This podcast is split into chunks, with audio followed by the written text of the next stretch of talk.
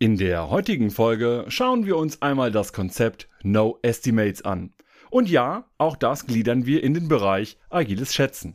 Wir wünschen euch jetzt viel Spaß beim Hören dieser Folge und hoffen, dass der ein oder andere Impuls für euch dabei ist.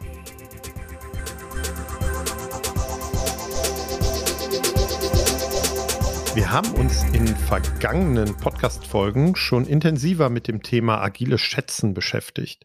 Wir hatten eine Folge zu Planning Poker, eine Folge zu Magic Estimation. Und heute wollen wir mal auf No Estimation gucken, also nicht schätzen. Und wenn ich sage, wir wollen darauf gucken, dann habe ich wie immer den Dominik an meiner Seite. Hallo zusammen. Dominik, No Estimation als Folge für agile Schätzen. Wie passt das denn zusammen? Also erstmal, es heißt gar nicht äh, No Estimation, auch wenn man das landläufig gerne mal auch so nennt. Es kam vor einer ganzen Weile irgendwann das Hashtag No Estimates auf. So ein bisschen, wie wollen wir eigentlich mit diesem ganzen Schätzen umgehen? Und da war so die Ansage, naja, irgendwie hat das auch viele Nachteile, das Schätzen. Und lass uns da irgendwie einen alternativen Weg aufmachen, in dem wir zwar nicht schätzen, aber trotzdem etwas in gleicher Art und Weise machen, was so in die gleiche Richtung geht, nämlich, dass wir Voraussagen treffen können, dass wir irgendwie Größen bewerten können, was auch immer aber auf eine andere Art und Weise und viel reduzierter, viel stärker auf Fokus auf bestimmte andere Themen. Deswegen ist in diesem Dunstkreis des agilen Schätzens auch das Thema No Estimates durchaus relevant und das wollen wir heute einfach mal beleuchten. Okay, dann rede ich jetzt im Laufe der Podcast-Folge immer von No Estimates. Lass uns doch in den Punkt Gründe, warum dieses Thema aufgekommen ist, noch mal ein bisschen detaillierter reingucken. Kannst du uns da ein, zwei tiefer gehende Informationen geben?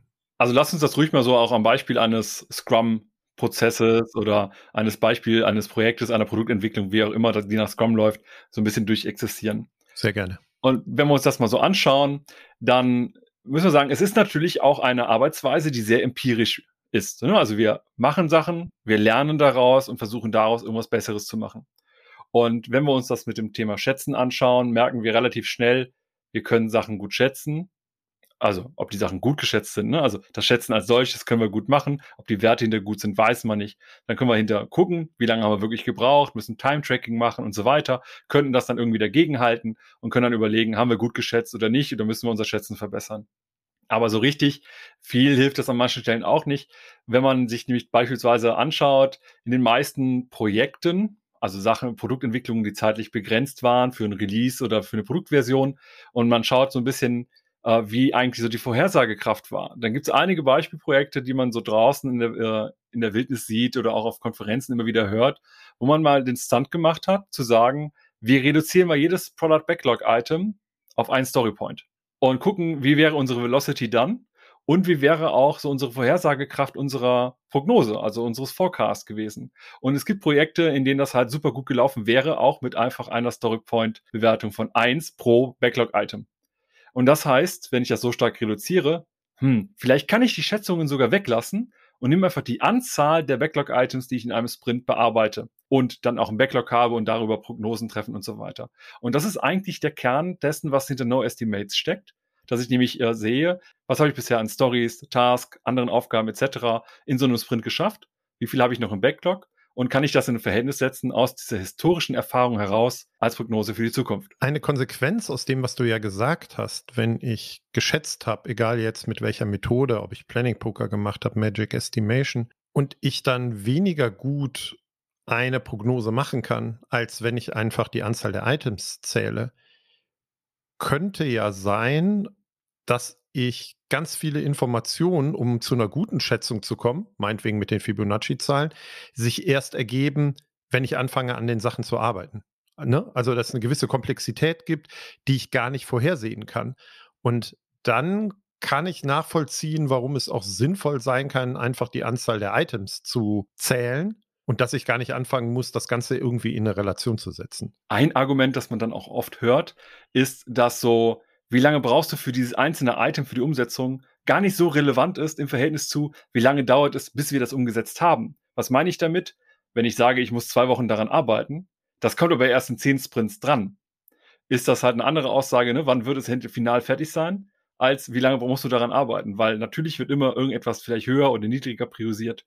Wenn ich aber eine Aussage treffen möchte, wann ist es insgesamt fertig, das heißt, ich muss quasi bis dahin auch eine Bewertung haben, dann ist auch vielleicht so eine Einzelschätzung sehr aufwendig, die ich dafür machen muss. Klar, wir können Magic Estimation nutzen, auch schon vorgestellt, auch schon drüber gesprochen. Aber insgesamt ist es trotzdem auch mehr Arbeit, als wenn ich einfach nur sage, ich habe da zehn Items, die bis dahin abgearbeitet werden müssen. Vor allen Dingen werden in meiner Vorstellung diese Product Backlog Items ja auch gar nicht von einer Person alleine als Developer umgesetzt, sondern es sind ja immer mehrere Personen daran beteiligt.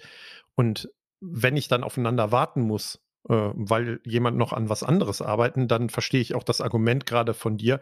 Dann geht es gar nicht mehr so sehr darum zu gucken, wie lange brauchen wir für die Arbeit oder wie viel Arbeit müssen wir da reinstecken, sondern wie lange dauert es. Und dann kann es vielleicht Wartezeiten oder Abhängigkeiten oder was auch immer geben. Die könnte ich zwar in der Schätzung berücksichtigen, aber das ist aus meiner Sicht ganz schlecht prognostizierbar. Und ich glaube, wenn wir uns das äh, Thema vollständig anschauen, dann müssen wir halt auch gestehen, dass Schätzen insgesamt einige dysfunktionale Eigenschaften mitbringt. Beispielsweise, was man ganz oft ja auch hört, was ich auch bei vielen Teams kenne, wenn du eine Schätzung machst, wird das irgendwie nicht mehr als Schätzung verstanden, sondern fast schon wie so ein Vertrag. Ne? Also du hast irgendwie fünf gesagt, ihr habt eine Velocity von fünf, dann muss das doch in einem Sprint fertig sein. Und wenn es dann aber länger dauert, vielleicht sogar doppelt so lange, dann ist da immer so ein Unverständnis auf anderer Seite. Ne? Also Stakeholder, Beteiligte an anderer Stelle und so weiter.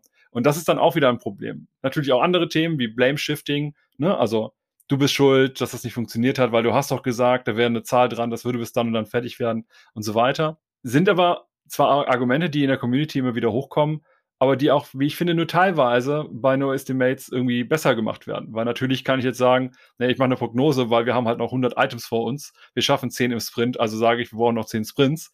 Aber auch das kann halt nicht stimmen. Also ich glaube, da ist so auch die grundsätzliche Kultur der Organisation des Kontexts relevant, ob das jetzt funktioniert oder nicht. Und wenn du sagst, es führt halt zu Erwartungshaltung, zu bestimmten Fristen, ähm, wann irgendwas kommt, wäre so mein Eindruck, dass Schätzungen an sich dann doch sehr häufig in Richtung Delivery und zuverlässig liefern als Produktteam gehen. Wie guckst du denn darauf? Äh, absolut, absolut.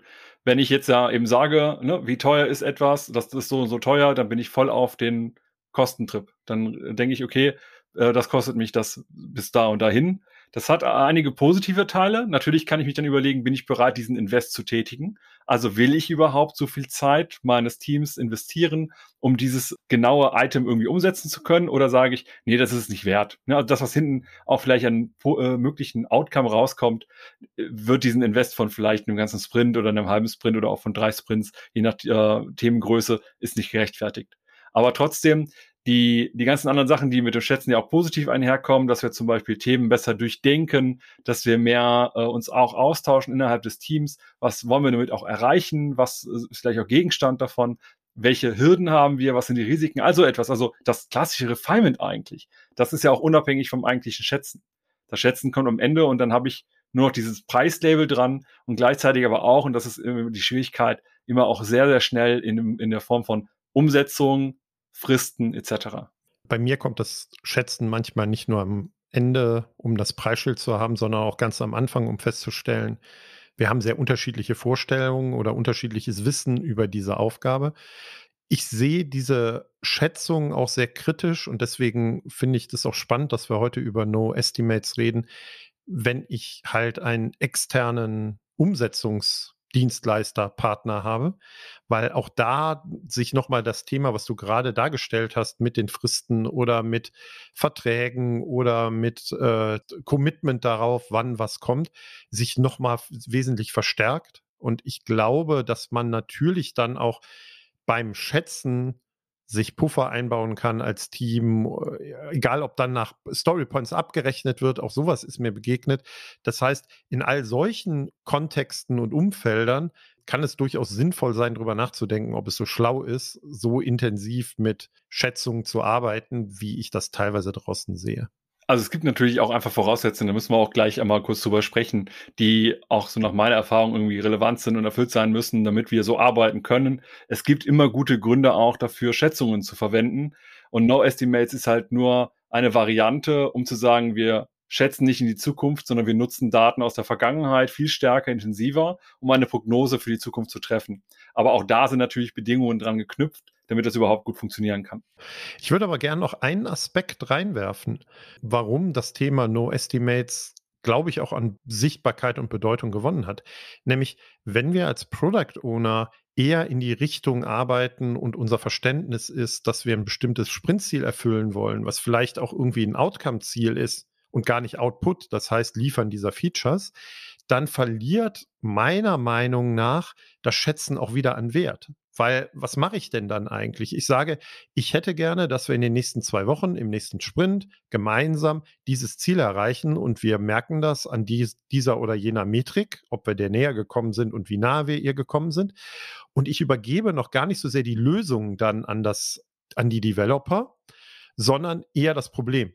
Oder wir gucken, was ist das Problem, was wir lösen wollen und woran stellen wir fest, dass es gut genug gelöst wurde. Und wenn ich natürlich auf so einer Ebene bin, dafür müsste das Team natürlich auch in einer gewissen Art und Weise schon äh, ähm, genug Skills haben, so arbeiten zu können. Aber wenn ich auf so einer Ebene unterwegs bin, dann verliert das Schätzen natürlich auch extrem an Mehrwert, was ich habe, weil wir uns natürlich diesem Problem nähern und gemeinsam gucken, was sind eigentlich die Items, die wir umsetzen müssen, damit wir eine bestmögliche Lösung gebaut haben, die dann vielleicht dieses Sprintziel auch ähm, erreichen lässt, uns erreichen lässt. Ja. Genau, und dann sollten wir uns eben auch überlegen, ob wir die Energie nicht lieber in was anderes investieren, zum Beispiel in das Verkürzen von Feedback-Zyklen oder ähnliches und dann eben nicht noch mehr Zeit darin investieren, Zahlen zu generieren, wenn die uns eben vielleicht auch mal einen Moment dann in unserem Kontext nicht mehr so viel helfen wie in einem anderen. Ja, und da sind wir schnell bei so einem agilen Prinzip, ne? Die Menge der nicht getanen Arbeit ist zu maximieren, ne? Also wenn durch das Schätzen kein wirklichen Mehrwert generiert wird, dann ist das immer etwas, was wir weglassen sollten. Da bin ich völlig bei dir.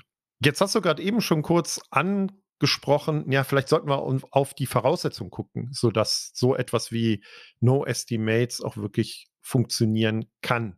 Welche Voraussetzungen braucht es aus deiner Sicht? Zu den guten Gründen von Schätzungen gehört ja, dass ich gerne darüber aussagekräftig sein möchte, wann werden wir was ungefähr liefern. Einfach damit wir uns auch mit anderen Gewerken, zum Beispiel auch dem Marketing und so weiter abstimmen können oder eben mit anderen Produktteams, die an anderen Sachen gerade rumschrauben, was mit uns irgendwie zusammenhängt. Jetzt kann ich das Ganze natürlich auch mit No Estimates machen, wenn ich äh, sage, dass meine einzelnen Backlog-Items, die ich bearbeiten will, alle ungefähr gleich groß sind. Das bedeutet aber eben, sie müssen ungefähr gleich groß sein. Ich rede jetzt nicht davon, dass wenn wir bisher zum Beispiel mit Story Points arbeiten oder mit Stundenschätzungen, dass die alle exakt gleich groß sind. Aber wir sollten zumindest schauen, dass die Differenz der Größe zwischen der kleinsten und der größten immer kleiner wird oder kleiner geworden ist im Verhältnis zu früher, sodass wir ungefähr immer die gleiche Menge haben. Weil dann können wir nämlich sagen, wir haben immer fünf oder sechs ungefähr gleich große Sachen im Sprint und wenn wir die immer wieder schaffen, dann brauchen wir gar nicht so groß zu schätzen. Wir brauchen nur ungefähr die gleiche Größe. Und das ist ein, natürlich eine Herausforderung, gerade für uns als Product Owner, wo wir ja dann doch sehr oft auch im Lead sind, wenn es darum geht, Anforderungen zu schneiden oder dem Team dabei zu helfen, zu sagen, wie soll das im Backlog auch geschnitten sein, etc., zu organisieren. Da müssen wir eben darauf achten. Das ist eine wichtige Voraussetzung. Um das konkret zu machen. Also du meinst, wenn wir generell Backlog-Items in den Sprint übernehmen und uns geeinigt haben miteinander, die maximale Größe von Story Points ist vielleicht acht. Dann ist die Story halt so, dass wir sie in Sprint übernehmen können. Und wir hätten dann in einem Sprint vielleicht fünf Items, die eine Größe von eins haben und äh, zwei von der Größe von zwei und zwei von der Größe von acht, dass es dann nicht mehr besonders gut funktioniert. Genau, weil wenn ich mir nämlich jetzt anschaue, ich würde nur, nur tracken, auch ne, retrospektiv mal schauen, wie viele Items haben wir eigentlich in einem Sprint geschafft. Und da sind jetzt ganz viele kleine plus zwei, drei große dabei, dann hilft mir diese Aussage nicht mehr so viel. Wenn aber alle, ich sag mal so, so Fünfen und Achten wären in Storypoint-Rechnung, dann ist das okay. Damit kann ich arbeiten. Das ist so eine leichte Fluktuation. Aber wenn ich jetzt sage, ich habe hier viele Sachen, die sind in einer Stunde erledigt und andere Sachen, die brauchen halt drei, vier, fünf Tage vom gesamten Team, dann habe ich natürlich ein Problem, das damit irgendwie umgeht. Finde ich aber nur insofern richtig, je nachdem, wie wir den Zeithorizont wählen, den wir betrachten. Also wenn wir jetzt auf zwei Jahre meinetwegen gucken würden, und du hast am Anfang gesagt, wir sollen auf die Daten schauen ne, und Prognosen aus historischen Daten generieren, dann würde sich das in meinem Universum im Zweifel dann doch irgendwie mitteln. Ne? Also selbst wenn es so unterschiedlich ist. Ja, dann wäre man Sprint dabei, wo vielleicht zehn Items drin sind und dann wieder nur fünf. Aber wir würden vielleicht nach einem halben Jahr merken, ja, es sind im Schnitt immer ungefähr sieben. Und vielleicht ist es gar nicht so wichtig, ob wir dann mal vier nur reinpacken und dann wieder neun, weil ähm, wir eher eine Aussage treffen müssen als Team, ja, wo stehen wir denn in den nächsten drei Monaten? Ne? Also ich glaube, es ist eher eine Frage des Betrachtungszeitraums. Ich verstehe deinen Gedanken und natürlich ist der auch richtig, aber er wird nur umso relevanter, wenn wir auf kürzere Zeitintervalle äh, versuchen, Prognosen irgendwie zu erstellen. Wobei ich auch da nochmal überlegen muss, welchen Horizont nehme ich überhaupt auch für den Vergleich? Jetzt hast du als Vergleich gerade nochmal drei Monate genommen. Was schaue ich mir auch zurück an? Also welche Daten der Vergangenheit nehme ich? Und da würde ich es eigentlich auch wie bei der Velocity bisher nutzen und zu sagen, also auch da gibt es unterschiedliche Meinungen. Ich äh, vertrete eher so fünf Sprints und dann den Durchschnitt, den nehme ich gerne. Aber es sind immer die letzten fünf Sprints. Das heißt, es kann sich ja auch mal ändern. Weil selbst wenn das Team das gleiche bleibt und man da auch gut zusammengearbeitet ist, es kann halt trotzdem sein, dass mal jemand, keine Ahnung, noch vielleicht ein bisschen was kränker ist oder private Sachen hat oder einfach aus irgendwelchen anderen Gründen nicht so äh, intensiv mit dabei sein kann.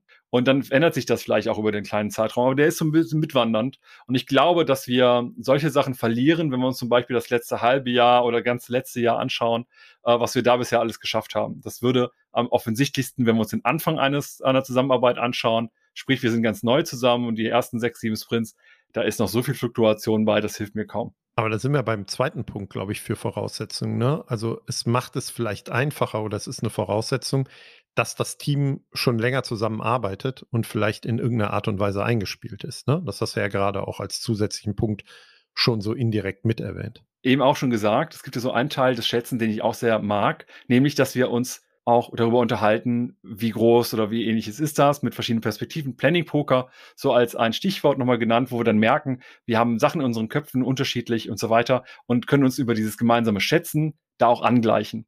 Wenn wir aber schon sehr lange zusammen sind, und damit rede ich jetzt mindestens mal sechs Sprints, wenn nicht sogar noch viel mehr, wo man merkt, ja, irgendwie ist dieses Schätzen, das ist, das fühlt sich auch irgendwie so nicht mehr richtig wertvoll an. Wir holen keine Informationen mehr groß raus, wir kennen die Arbeit, wir kennen den Kontext und es ist irgendwie so, ja, Schätzen ist so gefühlt ein kleiner No-Brainer, wir machen es, weil es ein Ritual ist. Dann, glaube ich, ist halt die äh, Voraussetzung erfüllt, dass wir gar nicht mehr groß ins Schätzen reingehen müssen, sondern tatsächlich überlegen können, ob No Estimates nicht vielleicht eine einfache Lösung für uns wäre, weil dann sparen wir uns das, machen trotzdem natürlich das normale Backlog Refinement aber müssen halt den Schätzaufwand nicht mehr machen. Siehst du noch eine Voraussetzung? Im Idealfall schaffen wir es, dass die Cycle Time von so Items in unserem Sprint möglichst konstant ist. Was meine ich damit? Die Cycle Time ist die Zeit, die eine Aufgabe braucht zwischen ich fange damit an und ich höre damit auf. Das bedeutet nicht, dass ich zwischendrin nicht nochmal Pausen mache, aber es geht insgesamt um die Zeit, die eine Aufgabe oder ein Item bei mir braucht, zwischen dem ersten Handschlag, der dann gemacht wird, und dem letzten, der getan werden muss. Und das sollte auch halbwegs konstant sein wenn ich etwas habe, das dann auch schon mal zwei oder drei Sprints braucht, dann ist es irgendwie verkehrt. Wenn ich Sachen habe, die ich halt immer schön in wenigen Tagen machen kann, dann ist das so dieses gleich groß, um das es eigentlich geht. Ne? Die Cycle Time sollte ich versuchen, äh, möglichst konstant zu halten, damit ich so einen konstanten Fluss an Arbeit habe, weil je konstanter dieser Fluss von Arbeit ist, im Sinne von, ne, wir schaffen Wert, wir schaffen Outcome und so weiter. Je konstanter das ist, desto zuverlässiger ist meine Prognosefähigkeit über die Anzahl der Items pro Zeit, die wir erledigen. Das kennen wir aber auch eben aus Kanban und anderen Systemen. Da wollte ich gerade darauf hinaus. Ne? Also deine Gedanken triggerten bei mir jetzt gerade sofort, dass ich eher an Kanban als an Scrum denke. Auch wie wohl das Ganze natürlich in einem Scrum-Kontext genauso funktionieren kann und hilfreich ist aber ist so eine typische Metrik, die man in Kanban guckt und wo man auch versucht, sie zu optimieren, weil im Zweifel, wenn die Cycle Time kleiner wird, ich häufig Wartezeiten oder Abhängigkeiten oder was auch immer äh, besser minimiert habe oder versucht habe, da an dem Prozess irgendwas zu optimieren. Ja. Und das war auch genau so ein Kontext, wo ich No Estimates das erste Mal kennengelernt habe, auch in meiner Rolle als Product Owner. Auch wenn es in Kanban die Rolle jetzt so explizit nicht gibt, aber kannst ja auch in Kanban diese äh, Iterationen machen und kannst sagen, okay, wir schauen alle zwei Wochen mal, was haben wir denn bisher geschafft? Können das vielleicht als Paket schnüren, auch an Kunden verteilen und so weiter. Muss man ja nicht nach jedem äh, Item und so weiter machen.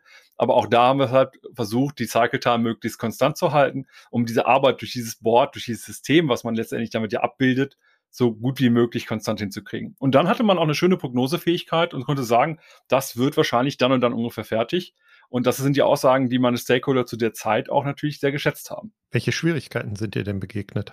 Ich glaube, das Offensichtlichste, über das wir als erstes sprechen müssen, ist, äh, wenn die Voraussetzung, die als erstes genannt ist, nicht erfüllt ist, nämlich, dass die Items nicht annähernd gleich groß sind. Und das ist etwas, das sehr schnell passiert, gerade wenn wir noch nicht so eingespielt sind, dann hast du gerade als Product Owner überlege ich dann, wie groß muss das sein, wie klein darf das sein und dann habe ich halt irgendwie so Themen, die sind viel größer, weil es einfach um Bereiche ging, die ich nicht so überblickt habe. Dann geht es um die Integration. Ich nehme halt so etwas ja immer wieder gerne als Beispiel. Man will irgendwie Google Maps äh, einbinden und hat das noch nie gemacht. Auch ich als PO habe das vielleicht noch nicht gemacht. Da muss man erstmal die API verstehen, die Möglichkeiten, die Techniken und so weiter, um halt sagen zu können, okay, das ist jetzt eher so groß oder so groß. Ist das vielleicht sogar viel zu groß? Also ne, alleine die Aussage, kann ich das, kann ich das in meinen Sprint reinnehmen? Also meine Empfehlung ist ja immer, ne, so ein sollte nicht mehr als die Hälfte des Sprints einnehmen, aber selbst ist das sogar so groß, dass es als alleiniges Item gar nicht in den Sprint reinpasst. Das muss man halt erstmal beurteilen. Und wenn man das schon nicht gleich groß hat und da große Brocken und ganz viele kleine Kieselsteine liegen hat, dann wird das irgendwann schwierig, anhand der Anzahl das gut zu managen. Das bedeutet aber mit mehr Wissen, was ich habe, wenn ich etwas gelernt habe über bestimmte Herausforderungen, Product Backlog Items, dass es eigentlich für uns als Product Owner einfacher wird, diese Items ähnlich groß irgendwie zu schneiden, weil ich sie einfach besser einschätzen kann. Ne? Also weil das, die, das Unwissen, weil das Nichtwissen darüber nicht so extrem groß ist. Und wir haben ja auch gerade schon gesagt, ne, also so ein Team muss halt schon was länger zusammenarbeiten. Es muss sich eben nicht mehr so wertvoll anfühlen, dass wir jetzt irgendwie rumschätzen, sondern wir sind irgendwie schon so auf einer Ebene. Und das bedeutet für mich eben nicht nur das Entwicklerteam, sondern eben ich auch. Ne? Ich als Product Owner gehöre mit zum Team. Und wenn wir insgesamt das Gefühl haben, wir kriegen es langsam hin, wir haben uns eingependelt, dann ist das gut, dann kann das gut funktionieren. Aber dafür müssen wir uns halt eingependelt haben, damit wir wissen, okay, das, was wir hier haben, ist ungefähr gleich groß. Welche weiteren Schwierigkeiten siehst du noch?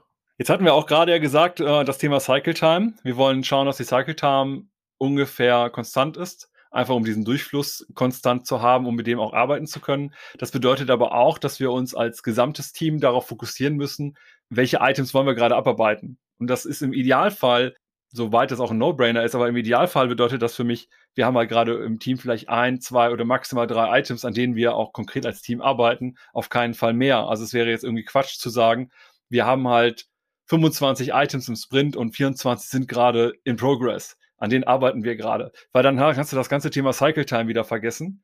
Und du kannst halt dann auch nur sagen, okay, ich weiß an den Sachen, an denen wir arbeiten, dafür brauchen wir halt in der Regel einen Sprint. Aber das ist halt irgendwie auch doof, sondern du könntest es nochmal etwas runterbrechen und vielleicht dann sogar auch die Möglichkeit nämlich ergreifen, wenn die Cycle Time schon kurz ist, dass du auch unterhalb des Sprints schon Feedback einholen kannst in besserer Art und Weise von Stakeholdern, von Nutzern, Nutzerinnen und so weiter, um dann vielleicht sogar nochmal dran zu arbeiten, so dass du diesen Zyklus mit einbinden kannst, um diesen Feedback-Zyklus nochmal kürzer zu halten.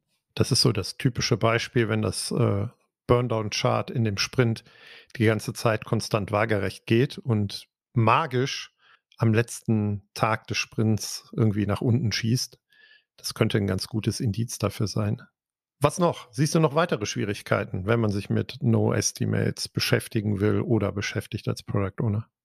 Ja, ich glaube, ein, ein Punkt, der ist mir noch wichtig, den nochmal mit äh, hervorzuheben. Und zwar, ich nenne es immer ganz gerne explodieren. Ne? Also wenn du so ein Item hast, das bisher scheint es genauso groß zu sein wie die anderen Sachen, die man so hat. Und dann setzt man sich dran und stellt auf einmal beim Arbeiten fest, oh mein Gott, da müssen wir noch viel mehr machen. Das wird riesengroß. Ne? Also es explodiert. Einfach von der Größe, von der Präsenz, von der Energie, die gebraucht wird. Und dann fangen wir an, da natürlich trotzdem noch weiter dran rumzuarbeiten. Aber auf der einen Seite habe ich den Nachteil, dass wenn ein Thema immer größer wird, dann beeinflusst es natürlich auch die Cycle Time, weil ich natürlich die Cycle Time für dieses einzelne Item, das wird dann Ausreißer nach oben. Gleichzeitig äh, die Anzahl der Items, die ich pro Sprint schaffe, wird auf einmal verfälscht. Vielleicht werde ich auch, habe ich dann nur noch auf einmal ein Item geschafft, statt eben normalerweise zehn, wie auch immer. Aber etwas, das dann auch sehr oft passiert, ist äh, ne, der IKEA-Effekt. Ich habe da irgendwie dran selber rumgeschraubt, deswegen ist es wertvoll. Dann gibt es aber gleichzeitig noch so einen Bias, wo es darum geht, wenn ich, äh, also so ein Effort Justification Bias, wo ich halt sagen kann, okay, ich habe halt Aufwand investiert, deswegen muss es ja wertvoll sein. Und dann hat man sehr schnell auch so das Risiko, wir dachten, das ist halt gleich groß. Da, das war es uns auch wert. Wir fangen an zu arbeiten, sind schon bei der doppelten Größe ungefähr, weil wir wollen das ja wegarbeiten, aber dann auch nicht mehr zu sagen, okay, wir brechen jetzt ab, es lohnt sich nicht mehr. Und dieses Abbrechen, das lohnt sich nicht mehr, das sehe ich dann sehr oft, dass es eben nicht passiert weil es so explodiert ist, weil man so viel Arbeit schon investiert hat und dann wirft man dem schlechten Geld noch viel mehr schlechtes Geld hinterher und will das irgendwie doch noch versuchen fertig zu kriegen, obwohl es vielleicht Quatsch ist und man einfach aufhören sollte, weil es sich jetzt schon nicht mehr rechnet oder rentiert. Und das kann halt dadurch auch bei, bei No Estimates schnell passieren, weil ich so meinen Fokus auf diese einzelnen Items versuche zu legen, um die so schnell wie möglich abzuarbeiten. Und wenn ich den Fokus aber dann eben zu starr habe, mehr in so einer Verbissenheit, ich muss die Sachen jetzt abarbeiten, dann kann es sein, dass ich äh, den Absprung verpasse, wo ich sage, okay, wir kriegen das nicht mehr vernünftig gemacht in einer vernünftigen äh, ähm, Menge von Zeit, wir lassen es sein. Es lohnt sich nicht, das noch weiterzumachen. Wo wir wieder so ein bisschen am Anfang unseres Gesprächs sind, ne? Also, dass dann wir sehr wahrscheinlich als Team sehr stark auf Delivery und Output fokussiert sind und nicht so wirklich auf ähm, Generieren von Outcome und Erfüllen von Zielen. Und da passt das Ganze, glaube ich, wieder ganz gut zusammen. Sehr schön. Dominik, wenn sich jetzt eine Product Ownerin, Product Owner näher mit dem Thema No Estimates beschäftigen möchte, hast du noch den ein oder anderen Tipp, Link, Hinweis, wo ich tiefer in dieses Thema einsteigen könnte? Also es gibt tatsächlich zu dem Thema insgesamt ein paar ganz, ganz coole Vorträge, die man im Netz auch so finden kann. Da würde ich euch einfach zwei Vorträge mal in die Shownotes reinpacken als Link. Schaut sie euch mal an, da kann man noch mal eine ganze Menge mitnehmen. Da sind auch immer gute Geschichten noch bei. Äh, jetzt kann ich natürlich hier eher von meinen erzählen, aber andere Menschen haben andere Erfahrungen. Nehmt das auf jeden Fall mit. Wenn ich dann noch einen Tipp geben darf, dann klingt der ein bisschen schräg, aber auch wenn wir mit No Estimates arbeiten, ich würde trotzdem schätzen. Das klingt zwar jetzt total widersprüchlich, aber ich würde jetzt nicht sagen, lasst uns sagen, diese Items haben folgende Größen, ne? 1, 2, 3, 5, 8 oder was auch immer, oder L, XL, XXL, was auch immer, sondern eher zu schauen, ist die Größe annähernd gleich. Und das heißt für mich, mit dem Team zusammen hinsetzen, vielleicht Referenzstories nehmen und überlegen, okay, das soll ungefähr unsere Größe sein. Ist das in unserem Größenkorridor oder ist das viel zu groß oder ist das zu klein? Also müssen wir nochmal Stories zusammenpacken, also merchen oder auseinanderschneiden. Finden wir neue Schnittmöglichkeiten, gerade so als Team. Nicht im Sinne von, wir machen es kleiner, damit die Zahlen besser stimmen, sondern damit es ungefähr diese gleiche Größe hat. Und das müssen wir herausfinden. Und das funktioniert halt gut über Schätzungen. Und dann will ich aber nicht wissen, ist es eine 2 oder eine 13, sondern ist es eben, passt es von der Größe her in unseren Korridor, der unseren alten Storypoints 5 bis 8 entspricht, oder ist es signifikant größer oder kleiner? Und es kann ja auch mal größer oder kleiner sein, aber dann sollte es die Ausnahme sein, damit das nicht zur Regel wird. Das kenne ich auch aus meiner eigenen Praxis als Product Owner ich habe aber immer vorher oder vielleicht begleitend auch immer die Frage gestellt, passt dieses Backlog-Item denn in einen Sprint? Also sind wir in der Lage, dieses Item in einem Sprint umzusetzen? Und wenn ich dann die Antwort bekommen habe, nee, das passt nicht, weiß ich eher als Product Owner, dass ich in einem Refinement mit dem Team zusammen nochmal drüber nachdenken muss, wie man das vielleicht kleiner schneiden kann oder wie man es aufteilen kann, was man zuerst macht. Und dann entwickelt man sich, glaube ich, zwangsläufig dahin, was du gerade beschrieben hast, einen bestimmten Korridor zu haben oder eine bestimmte Größe, die dann nicht nur ist, passt das ins Sprint, sondern kriegen wir vielleicht vier oder fünf von diesen Items. Mir wäre lieber, es wären noch mehr, ähm, aber in einen Sprint, sodass wir halt auch konstant Sachen abarbeiten, liefern und es sich auch lohnt, auf all diese Punkte zu gucken, die wir heute in dieser Folge erwähnt haben. Und dann würde ich gerne zum Abschluss noch so ein, ähm, das ist kein Tipp, sondern eher so einen Hinweis geben, weil ich glaube, NoSD-Mails kann ziemlich cool sein, wenn es in eurem Setting passt und wenn ihr da irgendwie auch Bock drauf habt und es mehr um Outcomes liefern und so weiter geht und weniger auf Delivery. Ich weiß, in vielen Kontexten ist Delivery, Fristen einhalten und so weiter extrem wichtig tatsächlich würde ich persönlich an bestimmten Stellen immer wieder auch zu normalen Estimates äh, gehen, also Storypoint-Schätzungen beispielsweise oder auch T-Shirt-Größen, was auch immer. Aber es kommt halt sehr auf den Kontext an.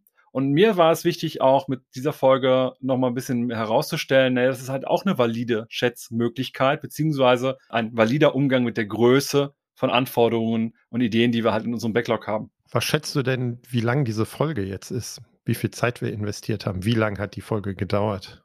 Ich werde doch jetzt nicht in der Folge über No Estimates anfangen, die Folge zu schätzen. na, na, na, na, den Schuh ziehe ich mir nicht an. Meinst du denn, wir haben den Wert geliefert, den wir liefern wollten? Tja, wer weiß, dafür müssen wir es einfach mal rausbringen und schauen, was die Zuhörerinnen und Zuhörer so sagen, schreiben, anmerken. Also wenn ihr, wenn ihr sagt, wir haben heute totalen Quatsch geredet und es war überhaupt nicht wertlos, dann lasst es uns gerne irgendwo als Kommentar wissen. Das würde uns auf jeden Fall auch helfen, unsere eigene Arbeit nochmal zu verbessern. Und wenn ihr auch noch andere Schätztechniken kennt und da gerne mal drüber reden wollt, vielleicht meldet euch auch gerne, weil nicht nur wir müssen jetzt hier die ganze Zeit irgendwie Kram ausbreiten und von unseren Erfahrungen erzählen. Wir lassen auch gerne euch zu Wort kommen und dementsprechend, wenn ihr noch was anderes rund um das Thema agiles Schätzen habt oder auch andere spannende Themen, meldet euch gerne und vereinbart einen Termin und dann quatschen wir mal so ein bisschen on air in die Dose mit euch gemeinsam. Dem ist nicht mehr viel hinzuzufügen, Dominik. Ich danke dir für deine Zeit. Vielleicht haben wir ja noch mal eine vierte Folge über agile Schätzmethoden. Ich bin gespannt.